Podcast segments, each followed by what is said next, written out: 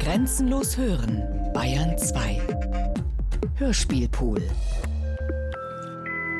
Wenn ich mit mir allein bin und Zeit habe, würde ich schreiben. Ja? Ja?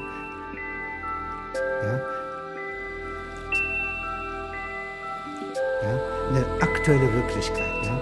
besteht aus Vergangenheit, ja? Zukunft und dem Konjunktiv, der Möglichkeit. Ja? Das ist wie ein Echo begleitet die Möglichkeit, ja? die sogenannte Wirklichkeit, ja? also die Ereignisse. Und es gibt dann auch noch die Wünsche.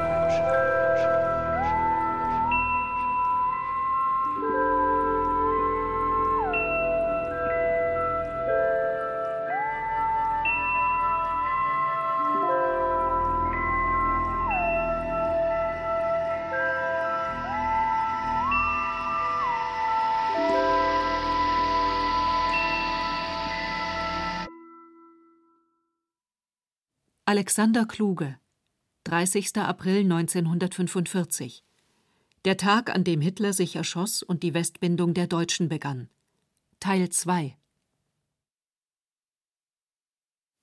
In der spirituellen Welt, die von Sieg oder Niederlage des Landes ja nicht betroffen ist, bewegten sich am 30. April, wie zu jedem anderen Datum, in mikroskopischen Tunneln die ungerecht aus den Vergangenheiten schweifenden Wesenheiten, aus den 52 Wirklichkeiten, die den aristotelischen Planeten entsprechen und die unsere bloß vorgestellte statistische Realität umhüllen, durch die Orte und Landschaften.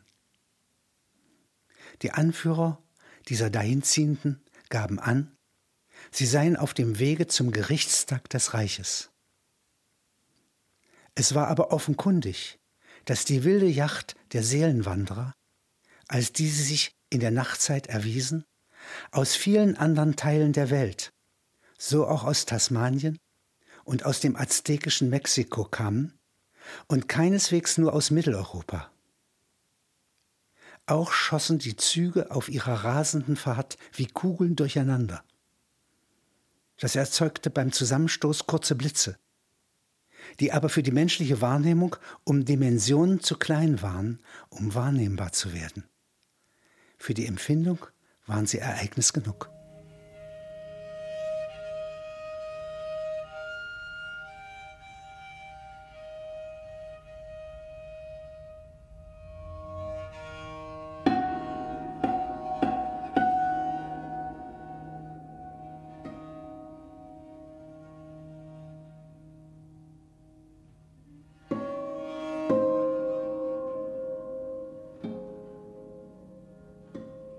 Ich bin Berufsoffizier.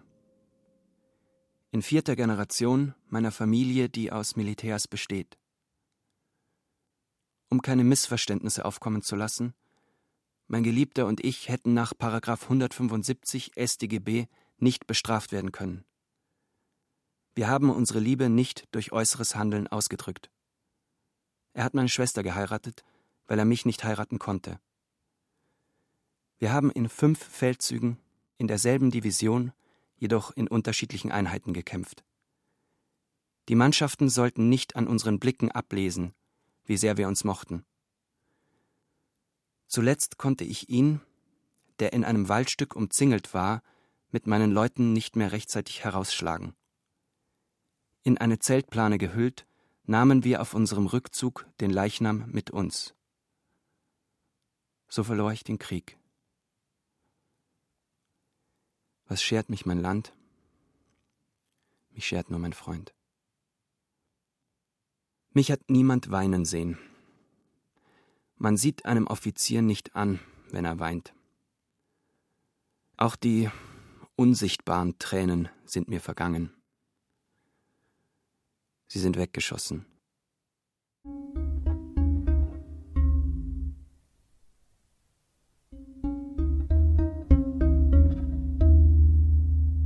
Seit ich ihn verloren hab, schafft ich auch das Weinen ab.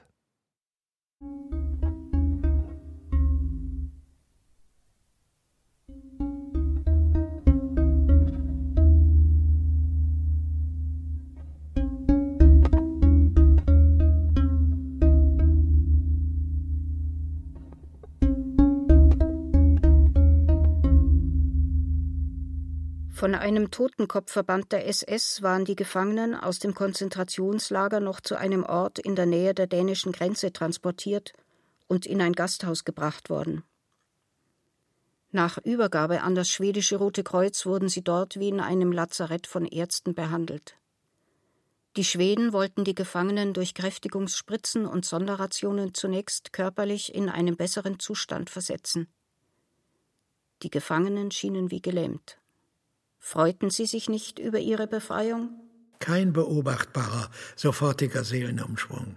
Als ob sie noch nicht an die neue Situation hätten glauben können. Im Gegenteil. Als ob sie aus der Situation ihrer Gefangenschaft nicht hätten herausfinden können wie in einem Irrgarten gefangen. Konnte man sie befragen? Jederzeit. Aber ihren Antworten war nicht zu trauen. Sie erschienen uns zufällig. Sie meinen, dass die Seelen für einen extremen Schicksalswechsel dieser Art zu träge sind. Sie brauchen viel Zeit?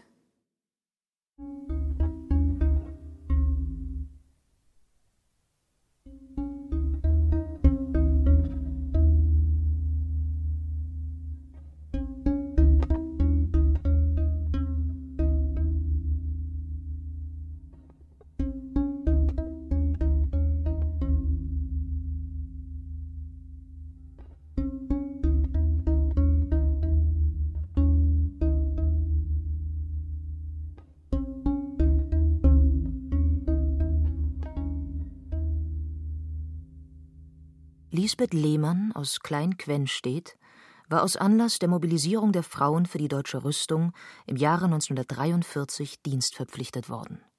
Sie wurde der Kantine im Fliegerhorst Halberstadt zugewiesen. Die Kasernenanlage in der Nähe der Thekenberge übernahmen dann im April 1945 die Amerikaner. Die Zwangsdienstpflicht erlosch. Aber Lisbeth ging aus Gewohnheit weiterhin täglich zur Arbeitsstelle – und bewirtete eben jetzt den Gegner. Seit 19 Tagen war das so. Von Klein-Quenstedt durch Halberstadt hindurch, ohne Straßenbahn, die Klusstraße hinauf, durch den Engpass zwischen Klus und Spiegelsbergen hindurch und dann noch zehn Minuten bis zur Kantine. Das war ein strammer Marsch. Die Idee der Auswanderung bildete sich heraus, und die neue Realität legte einen solchen Einfall nahe. Im besiegten Land zeigte sich, was Männer betraf, wenig Zukunft. Wenn einer der Unteroffiziere der Air Force sie heiratete, das kannte sie aus Büchern, könnte weit im Westen ein neues Leben beginnen. Landwirtschaftliche Kenntnisse besaß sie. Schon Tage später brachten zwei Sergeants sie in einem Jeep die weite Strecke zu ihrem Dorf zurück. Lisbeths Mutter bewirtete die beiden mit Marmeladenbrot, Eierkuchen, dann Schinkenbroten. Sie durften übernachten. Lisbeth musste jetzt die Entscheidung treffen, wem sie näher treten sollte. Hielt sie es mit beiden, würde sie beide verlieren. Der Rat der Mutter war ihr teuer.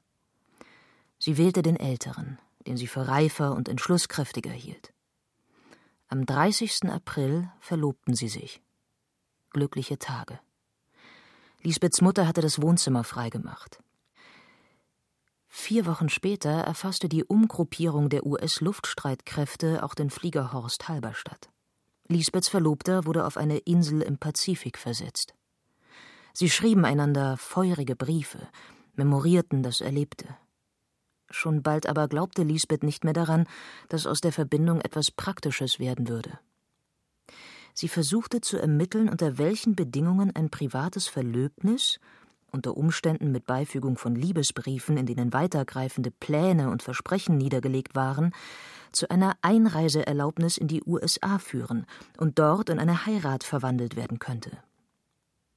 Ihrer Korrespondenz mit dem Verlobten legte sie intime Fotos bei, um die Bindung zu stärken.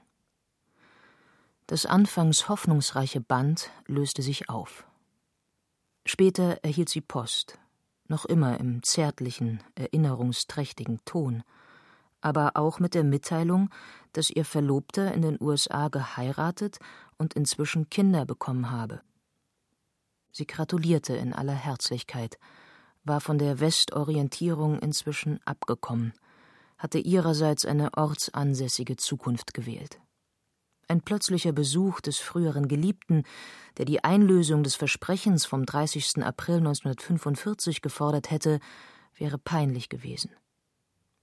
Die Wege zu ihrer neuen Arbeitsstelle waren um die Hälfte kürzer als die zum Fliegerhorst. Statt sechs Kilometern nunmehr drei. Bald wohnte sie auch dort. Abbildung. Umriss des Sommerbads, im Bild rechts unten, kenntlich an dem Halbrund des Nichtschwimmerbeckens. Bildausschnitt eines Luftbildes der US Air Force nach einem Bombardement der Halberstädter Junkerswerke, weißer Pfeil. Man sieht die Bombeneinschläge, einer dicht neben Alexander Kluges Nachhauseweg vom Sommerbad an der Brauerei am Goldbach vorbei. Abbildung. Flüchtlinge klettern über die gesprengte Elbebrücke von Tangermünde, um das Westufer und damit die US-Amerikaner zu erreichen.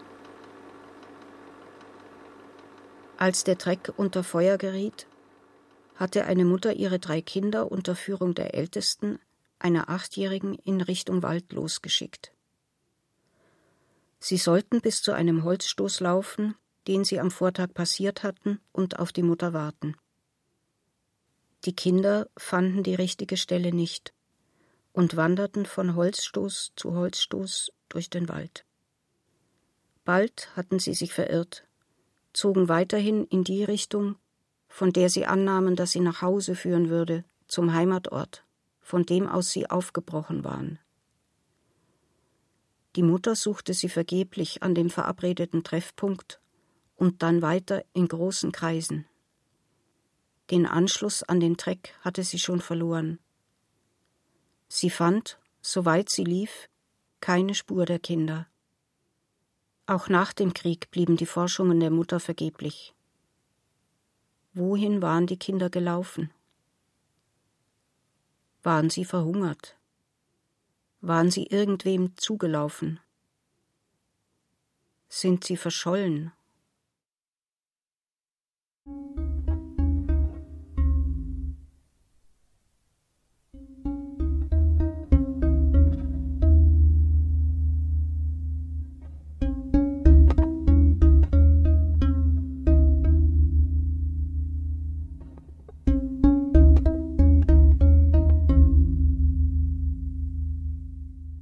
In seinen Gedanken, die er streng abgesetzt von seinem Tun verfolgte, bezeichnet Karl Schmidt Hitler als einen Ernstnehmer und Ernstmacher. Er spricht von einem Realisator, dem reinen Vollstrecker, einem Schergen. Das schrieb er allerdings erst nach dem Krieg. Auch ist die Rede von der großen historischen Oper der reinen Vollstreckung. Dieser Kaspar Hauser und Soldat Inconnu wurde als falscher Demetrius von der Mutter Germania adoptiert, die sich 1933 bis 1941 immer wieder sagte, doch ist er auch nicht meines Herzens Sohn, er soll der Sohn doch meiner Rache sein. Aber die treulose Mutter Germania hielt ihre Rolle nicht durch, als sie sah, dass es zum Abgrund ging. Er aber riss das Haus mit sich ein. Ganz entgegengesetzt dazu hatte Max Kommerell, ehemaliger Sekretär Stefan Georges, von Hitlers Schauspielergestalt gesprochen allerdings nur gegenüber Vertrauten. Darüber schreiben könne man erst nach dessen Verschwinden oder Tod. Heiner Müller hielt die Passagen von Kommerell und Schmidt für verstiegen, die ihm aus Anlass seines Stückes Germania Tod in Berlin vorgelegt wurden. Das Wort verstiegen ist wörtlich zu nehmen so wie einer auf einer klapprigen Leiter weit zum Heuboden hinaufsteigt, die Leiter dann bricht und er sich gerade noch am Balken des Heubodens festhalten kann, bis der Bauer kommt und ihn herunterholt. Ich meine, dass Hitler, auch wenn er über schauspielerische Talente verfügt, bei mir auf dem Theater nie hätte auftreten können. Man unterschätzt ihn, wenn man ihn vom verdammt zum Scheinen müssen herdeutet, Demetrius. Hitler war kein Schein, er war Sohn der Rache, Vergeltung für den verlorenen Ersten Weltkrieg.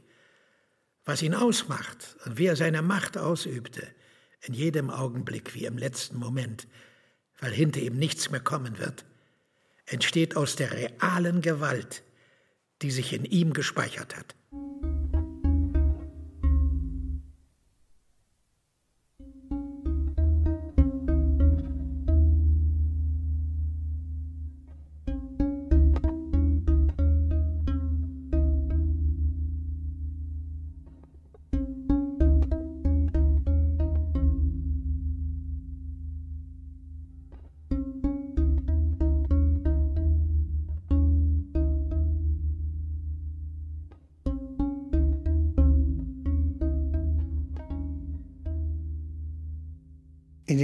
Monaten vor seinem Tod, in denen er sich bereits sehr schwach fühlte, er inszenierte eine Revue nach Alfred Döblins November 1918 am Deutschen Theater zu Berlin, entwarf Einer Schläf in den Arbeitspausen seine Skizzen für neues Musiktheater.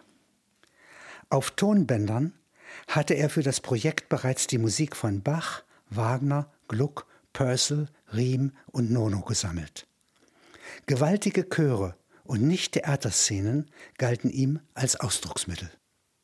Ihn beschäftigte die Vision seiner vermutlich besessenen Sangerhauser Klavierlehrerin, die in der Nacht vom 30. April auf den 1. Mai, der Walpurgisnacht, eine Lichterscheinung vor allem in östlicher Richtung gesehen haben wollte, die sie als wilde Jagd charakterisiert hatte. Eine ungewöhnliche, leuchtkräftige Sturmbildung über dem Brocken. Es ist ausgeschlossen, dass ich mich getäuscht habe, antwortete sie auf Fragen. Sie befand sich in einem Leiterwagen schon auf der Flucht nach Westen, unterbrach dann noch vor Braunlage aufgrund des intensiven Eindrucks die Reise und fuhr nach Sangerhausen zurück. Jetzt zog Schläf Goethes frühe Entwürfe zur Walpurgisnacht im Harz hinzu. Er hielt es für möglich, dass sich die Phrase der politischen Propaganda. Nun Volk steh auf und Sturm brich los. Infolge einer Fehlschaltung in die Feldlinien der Spiritualität jener Nacht verirrt hatte. Die jährliche Versammlung der Hexen und ihrer Adhärenten in der letzten Aprilnacht gab daraufhin für einen historischen Moment ihr für sich Sein auf, auch war es möglich, so Schläf, dass das plötzliche Eintreffen von so viel frischen Toten eine Art Kurzschluss unter den Geistern ausgelöst hatte. Schläf hatte die Klavierlehrerin so verstanden. Hexen, missbrauchte Frauen aus ganz Europa, die komplette Geisterschar haben den Propagandaspruch wörtlich genommen, sich als letztes Aufgebot verstanden und sich zum Vernichtungssturm formiert. In Schläfs Skizze heißt es, eine Vergeltungslust ergriff sie, die zwischen den fliehenden Kolonnen deutscher Truppen den Panzern der Roten Armee, den vorstoßenden Westalliierten, also nach Vaterländern, keine Unterschiede machten. Dieser Sturmwind vernichtete für einige Stunden alles, was ihm gegenüberstand. Die Verluste durch diese Explosion aller ungerecht Verbrannten dieser Erde, sie sind keiner Liste der miteinander kriegsführenden Mächte angemessen aufgeführt, meinte Schläf. Schläfs Skizze schließt mit dem letzten der sieben Bewegtchöre, einer videogestützten Musik mit der Bezeichnung Leuchtendes Sturm- und Gewittergewölk vom Chor gesummt. Das symphonische Gemurmel und Geächz geht über in das populäre Lied Leonore fuhr ums Morgenrot und als sie rum war, war sie tot. Schläf nannte den neuen Revueentwurf Trauerode für Chor und Musik. Seiner Auffassung nach war das Werk dafür bestimmt, den Schlusssatz der neunten Symphonie als Offizialmusik bei feierlichen Anlässen in Europa künftig zu ersetzen, da Beethovens respektables Werk ungeeignet ist, die Vision der Sangerhauser Klavierlehrerin wiederzugeben, die Fräulein Bülow hieß. Man muss nämlich unterscheiden zwischen der unwirklichen Realität, in der wir alle leben, und dem Originalton der verlorenen Geschichte, die sich ungewöhnlich und erhaben äußert. In ihr sterben die Verbrannten und Ermordeten nicht, sondern stehen am Ende auf und brechen als Sturm los. Ich kann an dieser wirklichen Wirklichkeit sterben. Sie ist aber nicht wirklich. Sie ist nicht das Ganze. Sind Sie in der Grammatik, ja, haben wir in der Antike, in Griechenland, den Optativ. Nochmal eine eigene grammatische Form, die der Wünsche. Und die sind so real, ja, wie die Wirklichkeiten. Und sozusagen, wenn gewissermaßen ungerecht Getötete mit Ä, ja, nicht ungerecht gegen das Recht, sondern ohne Rache zu haben, ja, jemand stirbt, ja, dann wird er nicht gestorben sein. Das sagen uns die Rabbinen in Babylon im Talmud. Das sagt alle Testamente und das sagt eine Ahnung in den Menschen. Wir sind in der Evolution als Menschen übrig geblieben, weil wir glauben, dass es etwas mehr gibt, ja, als die Rechte des Siegers und das Unrecht des Verlierers, ja. Und ein Verlierer muss nicht gerechter sein als der Sieger.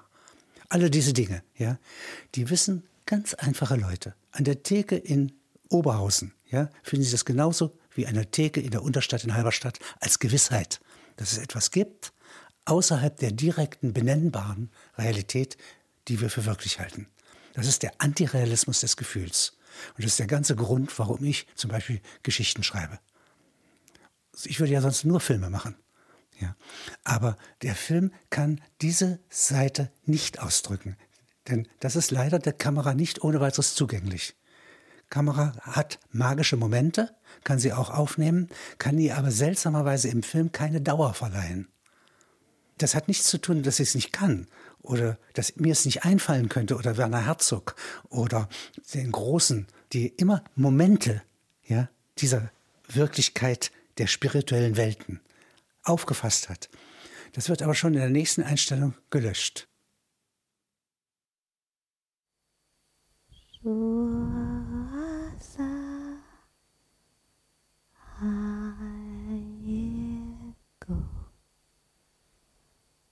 Es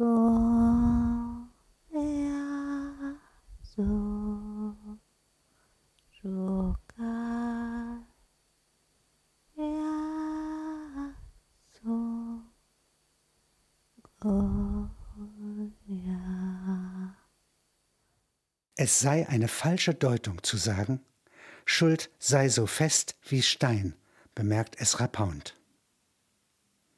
Man kann Schuld nicht mit dem Meißel behauen. Sie ist keine Kuller, die man rollt. Für Kraftfahrzeuge, gleich welcher Art, bildet sie kein Hindernis. Auch fließe eine Schuld nicht, noch könne sie durch einen Aderlass aus dem Schuldkörper abgezogen werden. Sie sei vielmehr in ihrer obsessiven, verteidigten, ewigen Lebendigkeit, wie eine Greisin, die nicht sterben will, dem Atemzug vergleichbar, auch einem Sturm oder Wettersturz. In diesem Sinne war am Bilanztag der Achse, dem 30. April 45, um Mitternacht ein laut tutender Ton, keiner Alarmsirene ähnlich, von Pound gehört worden. Er fand niemanden, der ihm den Eindruck bestätigt hätte.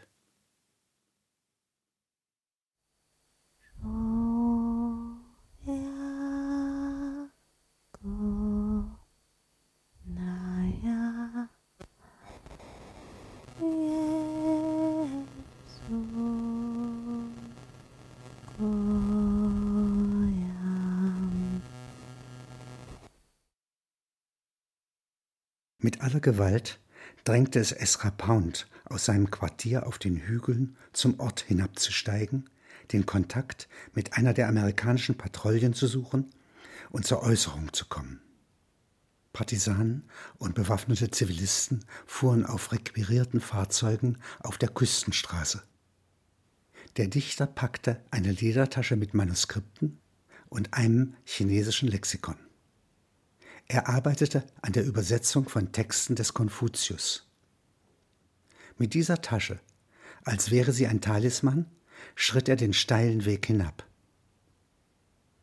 Im Ort ging er auf einen Sergeanten zu und teilte ihm mit, er, Ezra Pound, werde im State Department erwartet.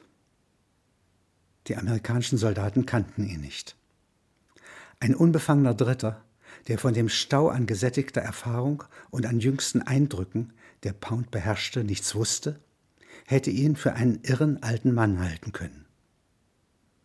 Niemand von den GIs, die sich geduldig zeigten, schon weil sie sich wunderten, von jemandem hier in englischer Sprache angeredet zu werden, wollte ihn anhören oder gar verhaften.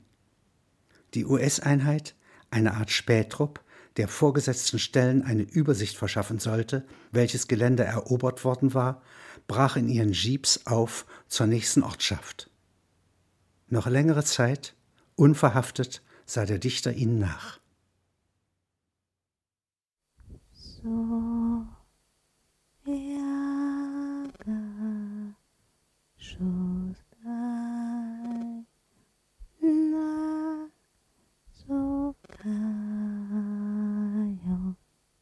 Also wenn man sich mit Ezra Pound befasst, ja, denke ich immer an die Shakespeare-Buchhandlung in Paris, wo sie alle zusammensitzen. Ja? Hemingway, er, Joyce, ja, die ganze Elite der äh, Schreibenden in den 20er Jahren. Meist Emigranten aus den USA. Und dann zweitens sehe ich ihn als einen Universalpoeten, ja, der wirklich Verse machen konnte, ja, und wirklich die Welt einmal in seinem Kopf vereinigt hat. Und diese Welt ist wirr. Also ist auch das, was dann herauskommt, ja, auch wirr und darf wirr sein. Der Helderlin, wenn er den Kompanieführer da in Hyperion, ja, der so eine Söldnertruppe gegen das tolerante Osmanische Reich führt, ja, nicht, und wahrscheinlich Massaker begangen hat, ja, da ist der Helderlin auch ein Verrückter, ja. Aber wenn wir die nicht hätten, ja, haben wir die Sprache verloren. Dann sind wir stumm wie die Aktualität. Dass Ezra Pound der Ruch des Faschisten anhängt, ist nachvollziehbar. Seltsam ist die lebenslange Aversion vieler deutscher Leser, deutscher Intellektueller gegen den konservativen Ernst Jünger. Also er steht sowohl rechts wie links von den Nationalsozialisten, ja, die ihn ja durchaus bedroht haben auch. Äh, der wäre beinahe umgebracht worden, wenn er nicht Schützer gehabt hätte, wäre der in den 20. Juli verwickelt gewesen. Was er kann und was sowohl bei Heiner Müller wie bei mir immer die Aufmerksamkeit auf ihn gerichtet hat, obwohl er uns in manchem sehr fremd ist, dass er die Organisation niemals mechanisch auffasst, dass er nicht glaubt, dass die Technik schießt im Westen, ja, die es ja tatsächlich tut. Also das sind ja Artilleriemassen, das sind ja Kruppwerke gegen französische Stahlproduzenten, ja, die hier miteinander Gefechte ausführen. Industrien kämpfen miteinander, nicht Menschen. Nein, sagt er, das stimmt nicht. In der gleichen Stärke, allerdings auch in der gleichen Aggressivität, in der die Kanonen aufeinander schießen, ja, schießen die Gemüter, die Seelen von Menschen aufeinander und das ist Krieg. Und der findet auf der subjektiven Seite statt. Da ist die schärfste Waffe ja, in den Menschen. Und dass das 2014 wiederkehrt, sichtbar in der Ukraine, ja, im Mittleren Osten, ja, das hat mich erschüttert. Ich hätte nie für möglich gehalten, als Poet, ja, dass wir im Jahr 2014 irgendwas Besonderes erleben, was an den Ersten Weltkrieg so direkt erinnert, der doch vor 100 Jahren ist. Als ob ein Gedenkjahr ja, sich plötzlich verlebendigt. Ja, allerdings bitter in der Realität mit Toten.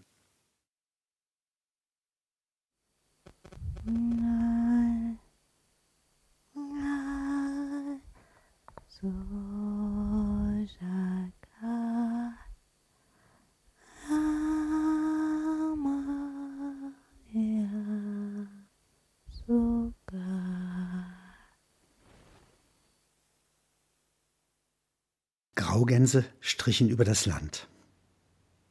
Darüber in Gegenrichtung Jagdbomber auf ihrem morgendlichen Kontrollflug unhörbar weit oben.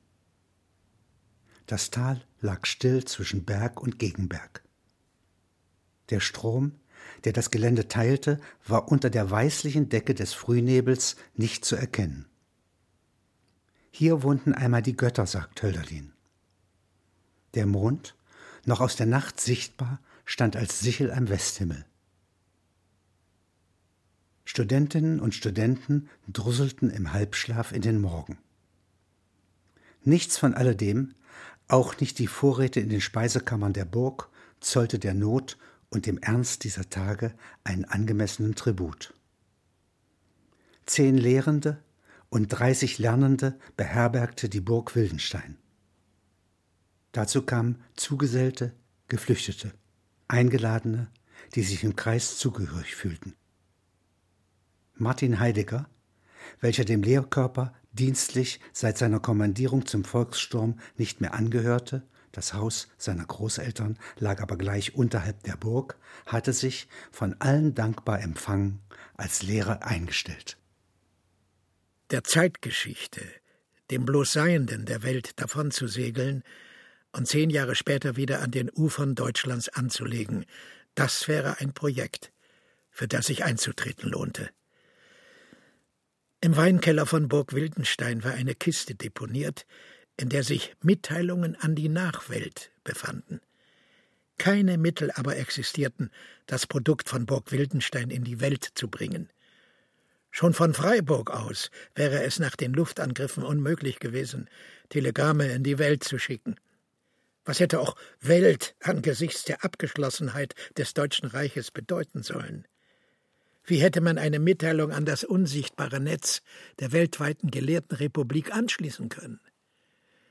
Gerade, dass man eine Flaschenpost von Burg Wildenstein Donau abwärts in einem verschlossenen Behälter, ähnlich einem Ein-Mann-Boot, hätte versenden können. Aber wen erreicht man über das Schwarze Meer, wenn doch die Küsten Abchasiens keine Kolcher und keine Medea mehr beherbergen? Ein spanisch-deutsches Paar aus Salamanca. Er war noch aus dem spanischen Bürgerkrieg und später wegen der Beteiligung an Kriegsverbrechen im Osten politisch belastet, hatte bereits drei Semester an der Philosophischen Fakultät der Universität Freiburg studiert und beabsichtigte, bis 1949 gemeinsam über eine scholastische Rechtstheorie zu promovieren. Sie freuten sich darauf, das Sommersemester 1945 zu erleben. Entgegen allen Hinweisen, dass ein solches Semester vermutlich nie stattfinden würde. Den Tag über hatten sie ein Kolloquium zur Welteistheorie, eine Übung zu Heideggers Vorlesung Leibniz die 24 Thesen ein Seminar im Fach Astronomie und einen theologischen Disput besucht. Sie fühlten sich animiert und waren verwirrt. Nachts sahen sie, hinaufgestiegen in eine Höhle des Hexenturms, wie die Wolken aufrissen und das Firmament seinen sachten Kreis, an der Bewegung hinter den Baumwipfeln, an den Rändern des Sichtfeldes als winzige Bewegung fassbar vollzog. Dorthin wollten sie sich fallen lassen. Man musste nur die Schwerkraft, die uns hier festhält, vergessen. So würden sie ins All hinaufschießen und der Wirklichkeit entrinnen, die sie bedrohte, weil sie sich nicht voneinander trennen wollten, aber einer von ihnen beiden doch mit Schuld beladen war. In dem Text eben scheint ja die seltsame Welteistheorie auf, wo die Sterne nicht strahlen, sondern nur so gefrorene Eisbrocken sind. Die Idee, dass die Hitze ausstrahlen, ist eine Illusion, eine falsche Wahrnehmung. Draußen ist nur Kälte. Das ist die Lieblingstheorie Himmlers. Obwohl sie erfunden ist in den 20er Jahren. Die geht dem Ganzen voran. Und sie zeigt diesen ganzen Depressionsgehalt, die im Dritten Reich steckt. Ich kann Ihnen nur schildern, dass alle Veranstaltungen schwarz geflaggt sind im Wesentlichen. Alle sind depressiv, alle sind traurig, alle sind Totengesänge. Es ist nichts Euphorisches da drin. Wir sind eigentlich Verlorene im All. Das Weltall ist kalt. Wärme mag sein in unserer Haut. Ja? Das ist eigentlich die Grundtheorie der Weltallstheorie und gleichzeitig hochmystisch. Sie ist überhaupt nicht rassistisch, ja? aber sie hat die Hybris, die dem ganzen Dritten Reich innewohnt, nämlich wir gründen hier sozusagen nicht nur ein tausendjähriges Reich, auch die Wissenschaft neu. Papalapap, was der Einstein da sagt, ja, das ist dummes Zeug und irgendwie artfremd. Ja. Wir gehen vom Gefühl aus, den auch ein germanischer Hirte haben könnte, ja, der zu den Sternen aufblickt und eben aus Weisheit weiß, ja, über alles nichts. Dr. Habil Gilberte Hahnwald galt als ewige Privatdozentin. Der Hochschullehrer, bei dem sie sich habilitiert hatte, wurde aus Deutschland vertrieben, samt der von ihm entwickelten komparatistischen Wissenslinie. Dr. Hahnwald wurde an keine fremde Universität berufen, was die Voraussetzung gewesen wäre für eine Festanstellung an der eigenen. Nicht, weil es der herrschenden Mode entsprach, sondern weil sie sich tatsächlich für mittelalterliche Texte interessierte, die nur an der Peripherie Europas in Island und Norwegen bewahrt wurden stürzte sie sich auf nordische Mythen und Märchen. Ehe hier die Saat ihrer Forschungen aufgehen konnte, sie hoffte auf eine zweite oder dritte Reichsuniversität neben Straßburg, die Bedarf an frischen Kräften für Forschung und Lehre hätte, sah sie sich jetzt umrundet von Truppen eines fremden Landes. Da kam ihr zugute, dass sie aus schierer Gründlichkeit an ihren komparatistischen, lange Zeit nicht wettbewerbsfähigen Grabungen festgehalten hatte. Sie hatte sich mit den Märchen der Brüder Grimm und deren Quellen befasst. Und es war in Forschungskreisen bis dahin nicht bekannt gewesen, dass die Frau Hassenpflug, eine derjenigen, die den Brüdern Grimm die Märchen berichtet hatte, hugenottischer Abstammung war. Dasselbe galt für die Abkunft der Viehmännin, der Frau, welche die meisten Märchen beigetragen hatte.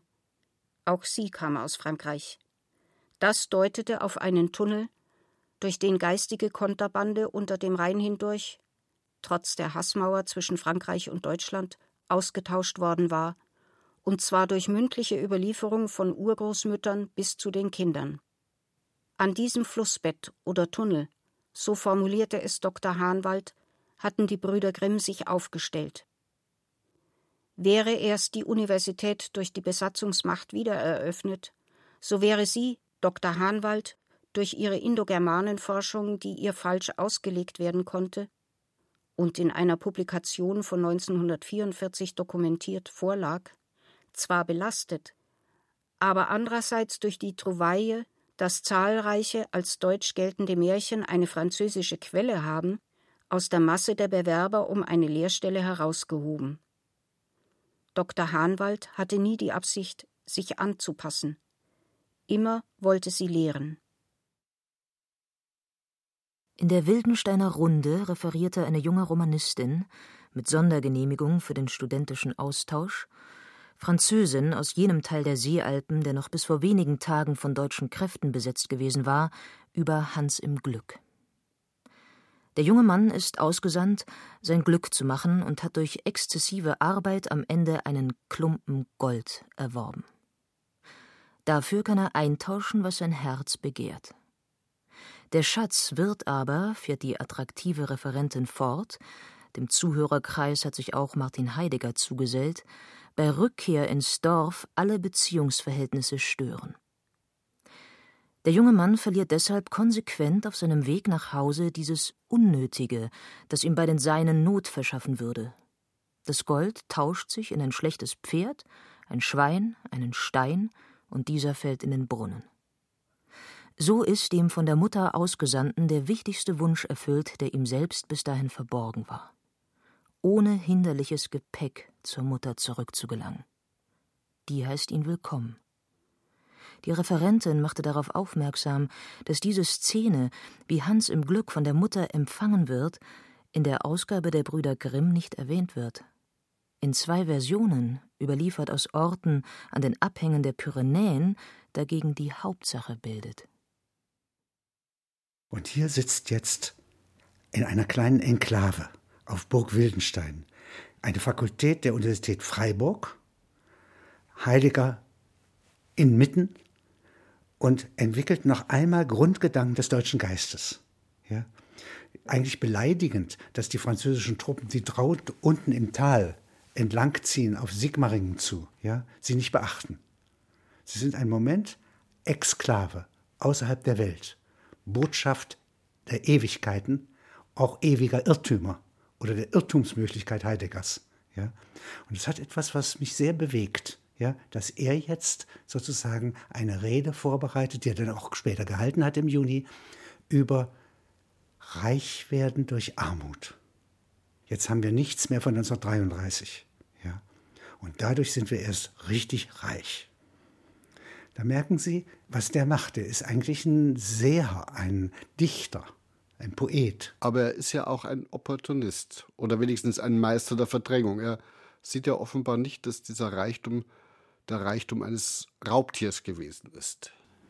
Also neulich habe ich eine Heidegger-Forscherin gesprochen, eine sehr intelligente Person, die über ihn und Hannah Arendt und den Liebesbegriff bei Heidegger äh, geschrieben hat. Ja, und ihr sagt, er ist ein Idiot. Und gleichzeitig ein Idiotes hat eine persönliche Eigenart. Das bedeutet ja auf Griechisch nur der Eigenwillige. Ja?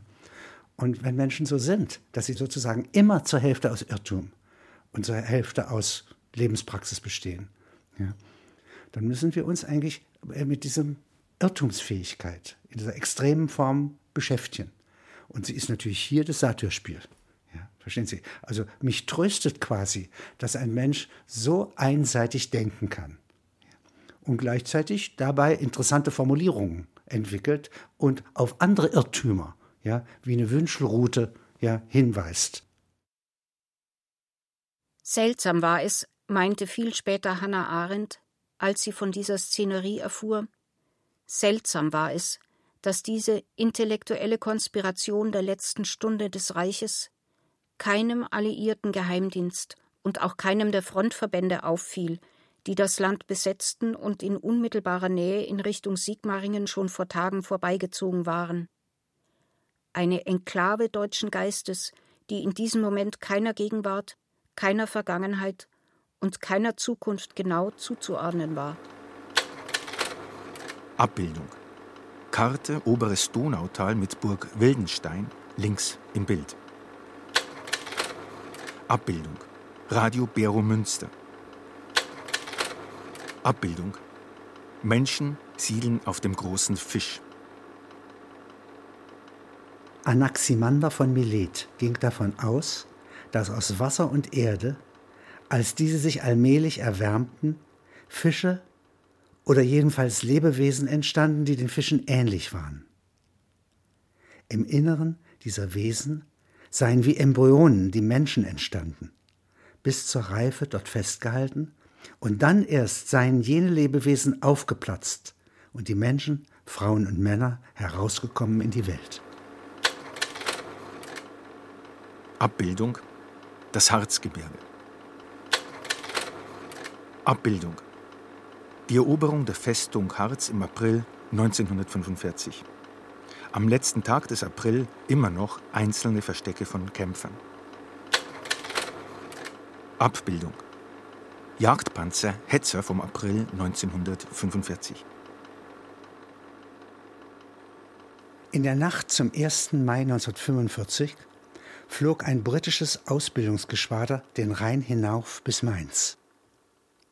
Die jungen Piloten, die zunächst für den Einsatz über dem Reich, jetzt aber schon für Kampfhandlungen im Pazifik auszubilden waren und die schweren Maschinen bereits einigermaßen zu fliegen verstanden, übten den Nachtflug und die Orientierung im Luftraum nach Radar. Wie zu Zeiten, in denen nach Sicht geflogen werden musste, das war die Welt ihres Ausbilders, lag der Umkehrpunkt für diesen Übungsflug der vom Gegner bereits nicht mehr zur Kenntnis genommen wurde, bei Mainz, da der Rhein dort einen markanten Bogen bildet. Dieser diente bei den Nachtflügen auf Sicht, die mittlerweile Legende waren, durch das Glitzern der Rheinfluten im Mondlicht als fester Orientierungspunkt.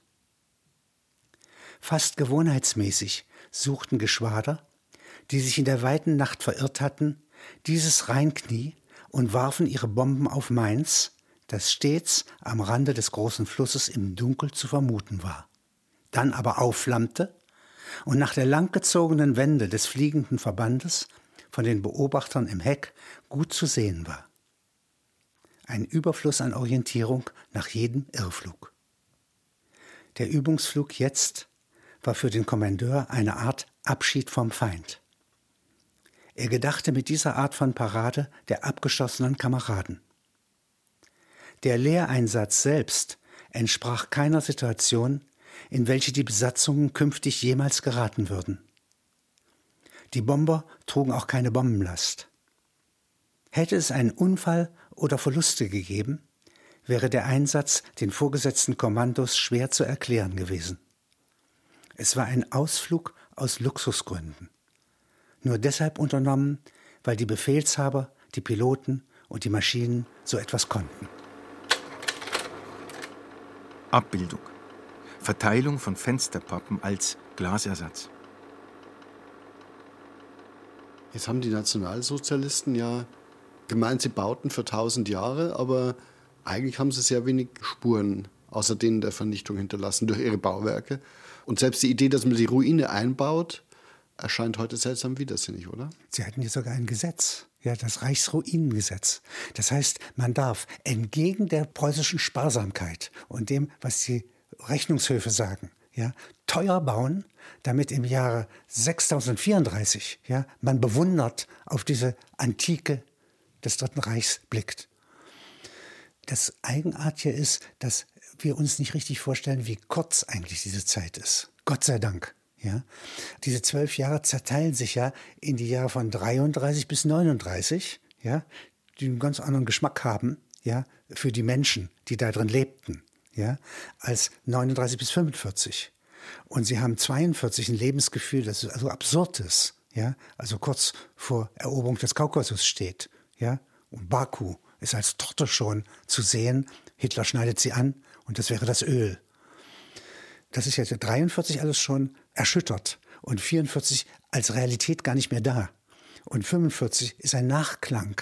Ja, eigentlich ist das Reich schon untergegangen. Ja, und man muss es nur noch vollziehen. Sie verstehen, das sind alles ganz kurze Zeiten und dass nichts davon hält, einschließlich des Nürnberger Parteitagsgeländes. Nicht? Und insofern ist sozusagen für mich die Geschichte des letzten Gärtners auf dem Reichsparteitag, der die Blumenrabatten schon 1936 sehr schön gemacht hat und nicht in den Farben der Partei. Ja? Diese Akelei und Levkojen und was er da so pflanzte. Ja? Violett. Violett ist ja keine Nazi-Farbe ja, hatte er sehr gepflegt. Und jetzt zertrampeln ihm die GIs am 30.04.45 hier seine Beete. Ja. Er protestiert. Und er hat noch große Schwierigkeiten, vor der Spruchkammer dann zu sagen, er, der Obergärtner des Reichsparteitagsgeländes, ja, ist eigentlich kein Nationalsozialist, sondern war immer Gärtner, trug immer Schürze ja, und nicht Uniform. Das ist aber etwas, was mich berührt.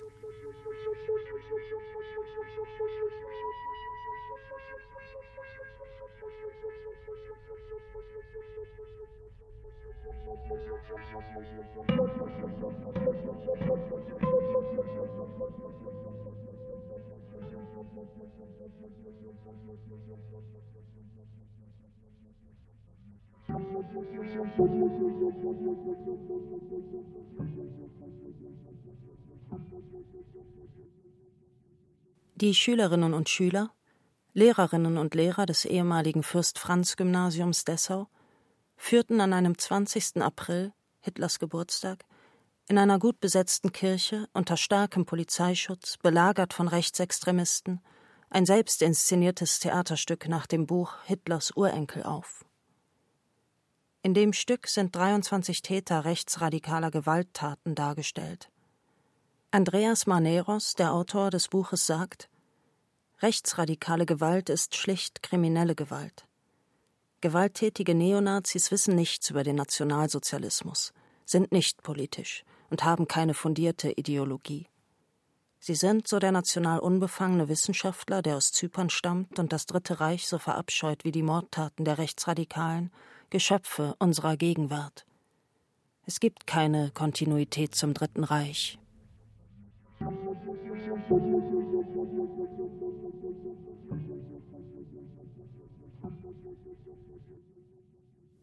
Sie war eine Frau von 30 Jahren. Eine Reporterin, die als begabt galt. Eigentlich wollte sie in diesem Jahr sich auf Syrien konzentrieren. In der Grenzregion zwischen Syrien und Libanon hatte sie Kontakte geknüpft, die Dreharbeiten möglich machten. Dann aber hatte ihr Vorgesetzter im Sender sie eingeteilt für die große Dokumentation zum 70. Jahrestag des Kriegsendes. Alle Fernsehanstalten wetteiferten auf diesen Termin hin und planten Produktionen zwei Jahre im Voraus. Wieso ist etwas aktuell? fragte die Filmemacherin. Nur weil es 70 Jahre her ist. Der Chef beharrte auf seinem Entschluss. Krise mit ihrer Tochter. Trennung von ihrem Lebensgefährten. Krebsverdacht bei Routineuntersuchung. Was sollte sie, das Ende des Dritten Reiches, interessieren? Später wurde sie vom Krebsverdacht freigesprochen. Erleichtert entschloss sie sich zum Gehorsam.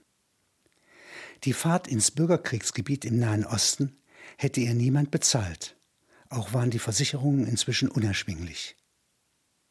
Wieder bin ich, sagte sie sich, für 40 Wochen meines endlichen Lebens an eine Aufgabe gebunden, die ich nicht als zentral empfinde.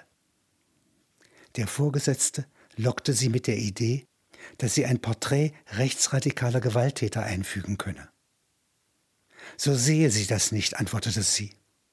Sie bezweifle, dass diese Täter tatsächlich und nicht nur eingebildeterweise eine Verbindung mit den letzten Tagen des Nationalsozialismus besäßen.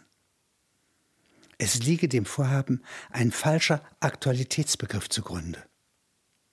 Man hätte sich früher nicht erst nach 70 Jahren mit dem Kriegsende befassen sollen.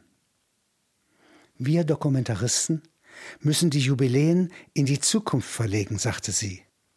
Rückblick von 2040 aus. Was verhinderte im Jahre 2014, dass Wüstenstrom nach Europa fließt? Wie sieht im Blick einer Heranwachsenden von 2034 die Gegenwart von 2014 aus? Der Chef blieb unbelehrbar.